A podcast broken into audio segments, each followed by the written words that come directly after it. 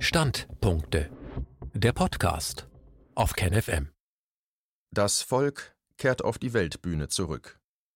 Ganz gleich, woher man kommt und wohin man will, die immer sinnlosere Beschleunigung einmal anzuhalten, das große Moratorium auszurufen, um angesichts doch einiger gesellschaftlicher Herausforderungen die freie Debatte und Entscheidungsfindung herbeizuführen, zum Beispiel für Arbeitszeitverkürzung, zivilisierte Formen der Verteilung von Arbeit und Kapital, konstruktive Lösung von Umweltkrisen und echte solidarische Entwicklungshilfe, das wären keine schlechten Ideen gewesen. Doch vor die Wahl gestellt, das demokratische Prinzip auszuweiten, entscheiden sich die ewig Alternativlosen für ihr ganz eigenes irrationales Corona-Debakel. Alle müssen mit, eher eine Geiselnahme. Ein Standpunkt von Anselm Lenz, Herausgeber der Wochenzeitung Demokratischer Widerstand. Am Ende des Corona-Fiaskos wird ein totaler Umbruch stehen. Kein Fernsehgesicht wird mehr dasselbe sein. Eine ganze intellektuelle Klasse hat bereits abgedankt, ein Teil der Wissenschaft ihre Aufgabe verraten und die Berufspolitiker des Westens der Gegenwart können sich nur noch knapp mit Intrige und purer Gewalt halten. Was für ein maßloser und in dieser Form dann doch ungeahnter Absturz ins Bodenlose. Wer hätte einen solchen umfassenden Kollaps der Eliten für möglich gehalten? Ein im Grunde für das ganze Menschengeschlecht zutiefst beschämender Vorgang und zumindest insofern den historischen Nazis ähnlich. Aus dem Hintergrund singt Marlene Dietrich Wann wird man je verstehen? Dagegen haben sich in Frankreich, England, Deutschland und allen anderen vom Corona-Regime betroffenen Ländern neue Demokratiebewegungen etabliert, die eine Abkehr vom Prinzip des Gegeneinanders fordern, um statt dem Rückfall in ein neues dunkles Zeitalter das Bewährte zu verteidigen und den demokratischen Aufbruch zu wagen. Ein harter Schnitt mit der politmedialen Kaste, Technik, Internet, Kontroll- und Pharmakonzernen und antidemokratischen Strukturen wie Militärbündnissen, der Europäischen Union, IWF, Weltbank ist nötig. Eine Einsicht, für die man kein Studium braucht, sondern sich nur aufmerksam in der Welt umschauen kann. Wer das tut, wird von Vertretern der genannten Einrichtungen und deren Hofschranzen in Deutschland mit dem Bandstrahl des Antisemiten belegt, damit wurde der Begriff zur bloßen Beschimpfung inflationiert. Nicht umsonst kommt das Wort auf Schulhöfen, wenn sie denn noch geöffnet sind, allenfalls noch im Rang eines Blondinenwitzes vor, als abgegriffene Geschmacklosigkeit aus einer Vergangenheit ohne Bezug zur eigenen Wirklichkeit. Weder ist das Corona-Regime links, noch ist die Demokratiebewegung in Deutschland rechts oder gar von gruppenbezogener Menschenfeindlichkeit geprägt. In anderen Ländern wird dieser Gegensatz auch nicht behauptet. Der Widerstand gegen die gezielte Grundrechtszerstörung zur Verschleierung des im dritten Quartal 2019 global geplatzten Banken- und Schuldenregimes wird weder in Tel Aviv noch Paris, nicht in Rom und nicht in London mit Rechtsradikalismus oder gar dem Holocaust in Verbindung gebracht. Das ist eine typisch deutsche Spezialität, ein ganz eigentümlicher Sonderweg.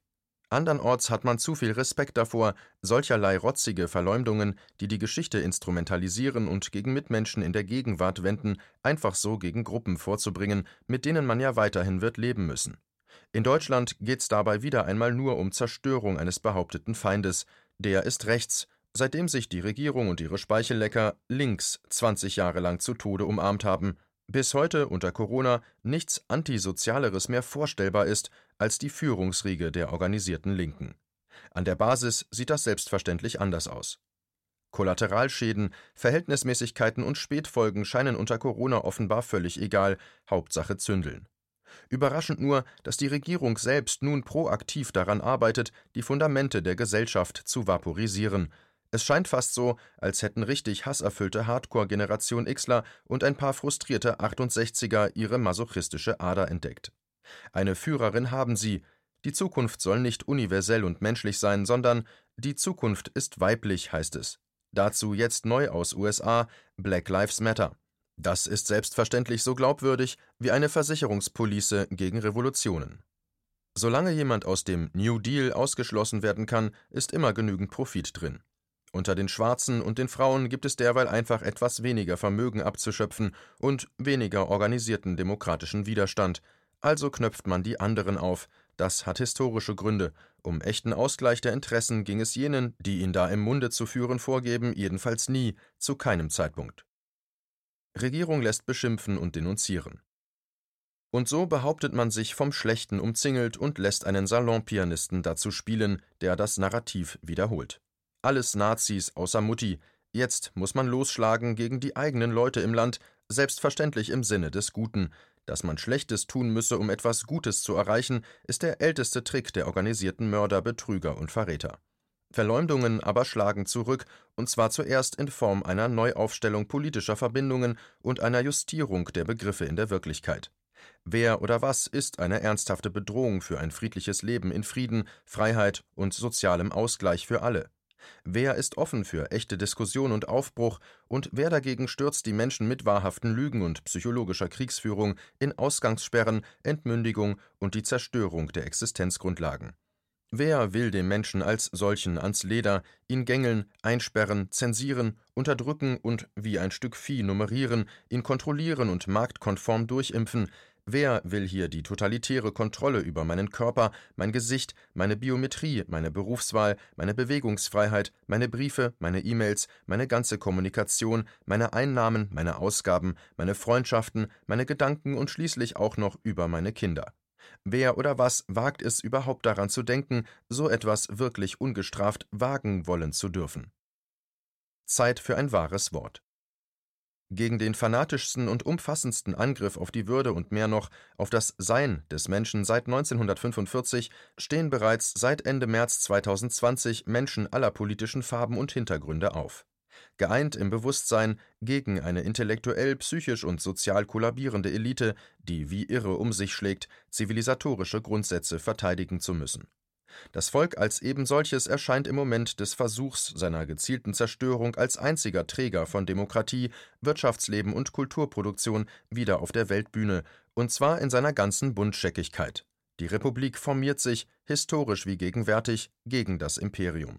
Das nur vage Verbundene kommt im Moment der Bedrohung durch das Unmenschliche, das Roboterhafte, das Zynische und Gewalttätige zusammen. Diesen mitmenschlichen Impuls versucht das Imperium in der Art der historischen Faschisten zu instrumentalisieren. Solidarität im Angesicht des dreuenden Virustodes soll schamlos ausgebeutet werden, um gewaltsam eine smarte Konzerndiktatur zu errichten. Kalt, modern und teuer. Die Verdummten und Geschwächten folgen einstweilen dem einfacheren Machtangebot der Regierung. Das wird sich umkehren, die Frage ist nur noch wann. Die Hölle auf Erden. Nach dem Dark Winter, dem seit Monaten raunend dumpf beschworenen dunklen Winter, soll eine Art Google-Nation stehen mit eingebautem Tributsystem in jedem Körper, an jedem digitalen Konto, mit totalitärer Überwachung, Ausspähung von allem und jedem und einem brachial aufgestockten militärischen Arsenal, das nun den Krieg nach innen führt. Statt Länder wie Afghanistan, den Irak, Libyen und so weiter und so fort zu überfallen, sollen nun die Leute im eigenen Land dran glauben. Ein Krieg gegen Menschen, die nun nicht einmal mehr als Arbeitskräfte an den Maschinen und Kaffeekocher in den Bürotürmen gebraucht werden, sondern allenfalls als Stormtroopers, als Security, also als private Sekuritate gegen die anderen Nutzlosen. Das hart errungene Prinzip des einigermaßen freien Staatsbürgers weicht dem Menschenbild eines verwalteten Stücks Fleisch mit Gesichtswindel. Das pralle Leben soll sich in der neuen neofeudalistischen Klasse abspielen und nur dort Dr. No lässt grüßen. Das Versagen der Repräsentation hat zum Wechsel der Initiative geführt. Das Menschenrecht wird in Deutschland nicht mehr von jenen verteidigt, die sich dafür auf die einstweilen unterlegenen Heldinnen und Helden der Geschichte beriefen. Man lässt den Koro-Nazi einfach mal raus. Zuletzt hat sich nun auch das Bundesverfassungsgericht von seiner Aufgabe verabschiedet und sich offen gegen das Grundgesetz gestellt, als es die Demonstration der Demokratiebewegung mit 20.000 in Bremen verfassungswidrigerweise verbot, aber eine Demonstration der Regierung mit 50 bis 70 Mitarbeitern am selben Ort zuließ der Vorgang war durch eine Personalie im Stile einer mittelamerikanischen Bananenrepublik im Mai 2020 vorbereitet worden, als der Jurist und CDU-Berufspolitiker Stefan Harbart zum neuen Präsidenten des höchsten Gerichtshofes bestimmt wurde. Harbart gilt als Konzernlobbyist der reinsten Sorte ohne den Hauch eines Skrupels, wenn es gegen die Menschen geht, etwa im Zusammenhang mit dem Cum-Ex-Verbrechen. Verhältnismäßigkeit? Für Harbart kein Thema, nie gewesen. Selbstverständlich ist ein solches Leben als Speichellecker der Mächtigen ein trauriges, ein von der Erfahrung der Liebe oder des echten, wertigen und geteilten Genusses abgeschiedenes. Einstweilen sind faktische Macht und die Lust an der puren Gewaltausübung bar jeden zivilisatorischen Niveaus, auf der Seite solcher Leute wie dem früheren Banken-, Rüstungs- und Konzernanwalt, der bereits als CDU-Bundestagsabgeordneter astronomische Nebeneinkünfte bezog. Ein dunkler Winter, die Darth Vader Merkel Antifa ist dabei. Auch für geringere Gehaltsklassen bietet Corona ein paar Anhaltspunkte zum Ausleben autoritärer Gelüste. In Deutschland wird das Phänomen Antifa in der Gegenwart nur noch als aggressives Projekt abgestürzter Rich Kids aus zerrütteten Akademikerfamilien sichtbar. Das Label Antifa scheint als Gucci-Täschchen für jene herzuhalten, die spüren, dass weder ihr eigenes Talent noch die Privilegien ihrer Eltern ausreichen werden, um ihren beanspruchten gesellschaftlichen Status in der Zukunft zu sichern. Über den Umweg der politmedialen Kaste suchen sie den Weg zuerst in moralischer Selbstüberhöhung, unter völliger Umgehung der Aufklärung der eigenen Familiengeschichte und schließlich in Gewaltausübung gegen alles und jeden, was sich ihren meist unsortierten und kurzen Gedankengängen nicht unterwirft oder nicht mehr unterwirft. Sprechen wir es aus, es geht um die Bündnis-Grünen, also jene Partei, die marktradikaler als die FDP ist, kriegs- und mordlüsterner als Hillary Clinton, kalt berechnender als Wladimir Putin und dummdreister als Britney Spears.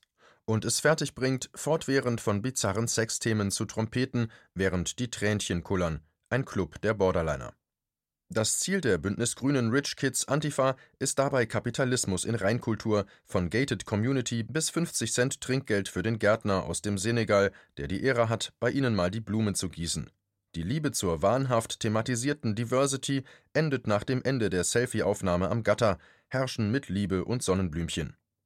Eines ist ihnen sicher, ohne jede natürliche Autorität oder auch nur Akzeptanz in der Bevölkerung durch besondere Fähigkeiten oder Intelligenz sollen lohnabhängige Arbeiter und Landwirte sie nicht nur durchfüttern, das wäre noch nachvollziehbar und übrigens auch möglich, sondern sie als gehobene Priesterkaste anerkennen, die geboren wurde, um über sie und in letzter Konsequenz den ganzen Planeten zu herrschen.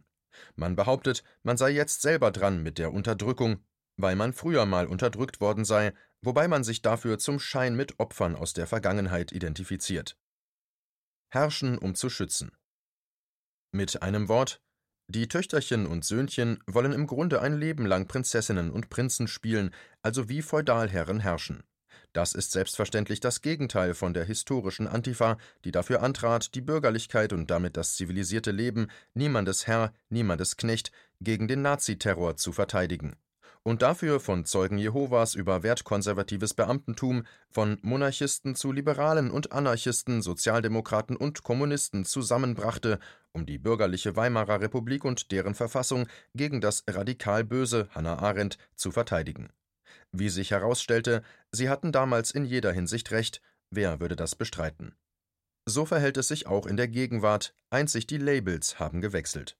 Wer für die Werte demokratischer Grundrechte eintritt und sie gegen jede Form von Ausnahmezustand verteidigt, steht mit beiden Beinen auf dem Boden des Grundgesetzes und damit auf der Seite der Redlichen, der Friedlichen, der Verständigungs- und Demokratiewilligen, der Fortschrittlichen und der Menschenfreundlichen in der Geschichte wie in der Gegenwart.